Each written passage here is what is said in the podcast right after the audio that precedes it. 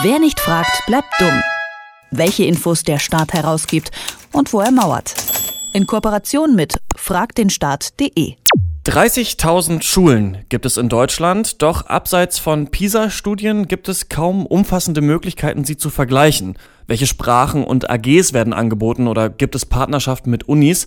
Darüber konnte man bisher kaum Informationen finden, doch jetzt existiert eine neue Website, die diesen Vergleich erleichtern soll, nämlich jedeschule.de. Über das Projekt spreche ich mit Helene Hahn von der Open Knowledge Foundation. Hallo Helene. Hallo. Du bist ja eigentlich verantwortlich für das Projekt Datenschule, das die Website jedeschule.de ins Leben gerufen hat. Jetzt bin ich ein bisschen verwirrt. Klär mich mal auf, wie das alles zusammenhängt.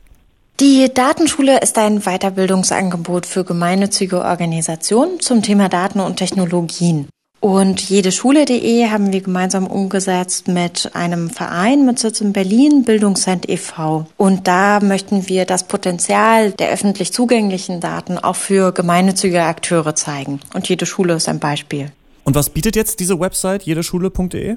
Jedeschule.de ist eine Informations- und Rechercheplattform, die erstmals Schuldaten aus Deutschland an einem Ort zugänglich macht. Das bedeutet, wir geben einen Überblick über 30.000 allgemeinbildende Schulen in Deutschland und für knapp 3000 Schulen in Berlin und in Sachsen liegen uns umfangreiche Daten zu den Schulaktivitäten, also Aktivitäten neben dem Unterricht und den Partnerschaften der Schulen vor. Das ist besonders in Deutschland. Nun sind ja Daten auch schön und gut, aber bietet mir die Seite dann auch Tools, das zu vergleichen? Genau, man kann vor allen Dingen Schulen finden und sich eben über die Partnerschaften und Aktivitäten neben dem Unterricht informieren.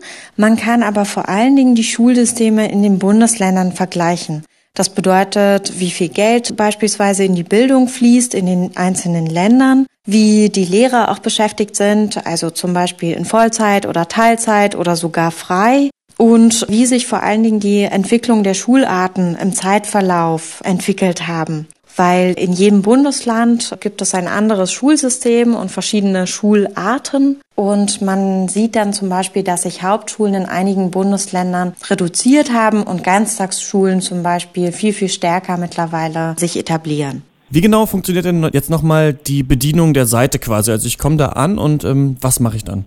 Du kannst über unsere Kartenfunktion zum Beispiel Schulen finden und nach ihnen filtern. Du kannst auch dir anschauen, welche Schulen mit öffentlichen Akteuren oder mit wirtschaftlichen Akteuren zusammenarbeiten und zu welchen Bereichen, also zu äh, dem Thema Umwelt, zu dem Thema MINT und Technik beispielsweise. Und das kannst du alles filtern und suchen und das für eben alle Schulen in ganz Deutschland.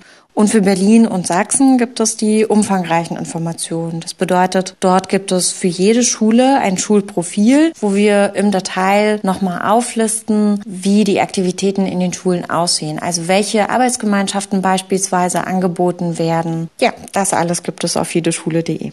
Okay, und was ist mit den anderen Bundesländern? Du sagst jetzt, bei Berlin und Sachsen gibt es umfangreiche Daten, bei den anderen noch nicht. Warum ist das so? Das liegt einfach daran, dass viele Informationen zu den Schulen leider nicht öffentlich zugänglich sind. Das bedeutet, in einzelnen Bundesländern muss man diese Daten sogar auch kaufen. Wir haben beispielsweise für Hessen den Fall gehabt, dass wir anfangs die Daten gar nicht benutzen durften. Jetzt aber mit der Öffentlichkeitsarbeit letztendlich und dem Launch des Projekts hat die Verwaltung eingelenkt und stellt diese Schulinformationen auch kostenfrei für die Öffentlichkeit zur Verfügung. Die Qualität aber dieser Schulinformationen lässt wirklich sehr stark zu wünschen übrig und unterscheidet sich je nach Bundesland. Das bedeutet, die Schulangaben müssten eigentlich viel, viel besser von den Verwaltungen aufbereitet und aktualisiert werden, weil wir wissen, dass in den Bundesländern die einzelnen Schulen angehalten sind, über ihre Aktivitäten regelmäßig zu berichten. Und diese Daten liegen eben den Verwaltungen vor, aber sind nicht wirklich gut zugänglich. Und wer ist denn die Zielgruppe letzten Endes für diese Seite, die ihr gebaut habt? Denn zum Beispiel auf Grundschulen bezogen kann man ja seine Schule gar nicht auswählen, oder? Was bringt einem da genau der Vergleich? Doch, man kann sich für Grundschulen, Gymnasien, Hauptschulen, also alle, alle Schulformen, die es in Deutschland gibt, kann man äh, die Schulen auch suchen. Es gibt zum Beispiel ja in Deutschland über 180 Schularten. Das ist schon eine beeindruckende Menge. Und sich da zurechtzufinden, ist einfach wirklich schwierig. Wenn man zum Beispiel als Elternteil mit seiner Familie von einem Bundesland in das nächste zieht, ist das auf jeden Fall eine gute Möglichkeit, sich einen Überblick zu verschaffen. Und wie sieht's auf so einer Forschungsseite aus? Ihr jetzt, die die Daten alle bei euch versammelt habt, zu welchen Ergebnissen seid ihr da so gekommen, wenn man da sich längerfristig anguckt? Zum Beispiel, du hast ja eins schon angesprochen, diesen Verlauf der verschiedenen Schulformen. Gibt's da noch andere Ergebnisse, zu denen ihr gekommen seid?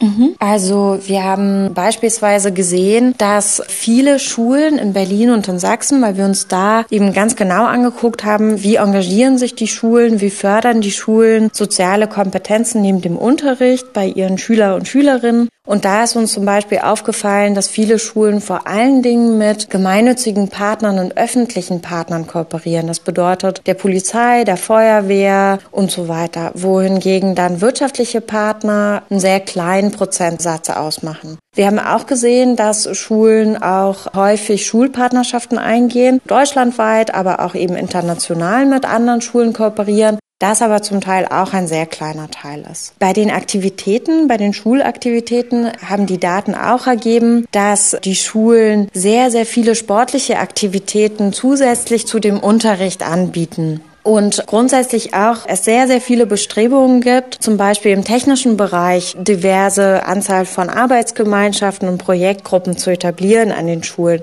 Und manche Schulen sind da eben besonders gut drin und könnten sogar als Vorreiter für den Bereich stehen. Andere Schulen könnten sich vielleicht auch inspirieren lassen von den Aktivitäten, die ja benachbarte Schulen, sage ich jetzt mal, schon durchführen. Da lohnt sich einfach der Blick aus ja aus seiner eigenen Institution heraus, ein bisschen zu vergleichen, ein bisschen zu gucken, sich inspirieren zu lassen und vor allen Dingen eben auch nochmal von unserer Seite der Aufruf, dass die Daten, die die Schulen eben schon kommunizieren, nämlich an die Verwaltung, an die Behörden, dass diese Daten auch für die Öffentlichkeit zugänglich gemacht werden, weil wenn wir nämlich eine zielführende Diskussion in der Bildungspolitik führen wollen, dann brauchen wir verlässliche Informationen zu den Schulen und wir brauchen mehr Transparenz in dem ganzen Schulsystem in Deutschland, das wirklich sehr kompliziert ist, wenn man jetzt nicht unbedingt ein professioneller Bildungspolitiker ist.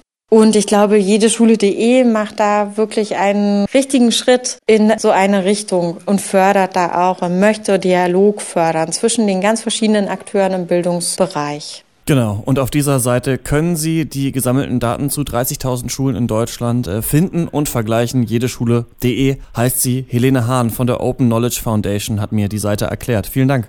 Vielen Dank. Wer nicht fragt, bleibt dumm. Die Serie auf Detektor FM. Den Staat selbst was fragen? Ganz einfach. Auf fragdenstaat.de.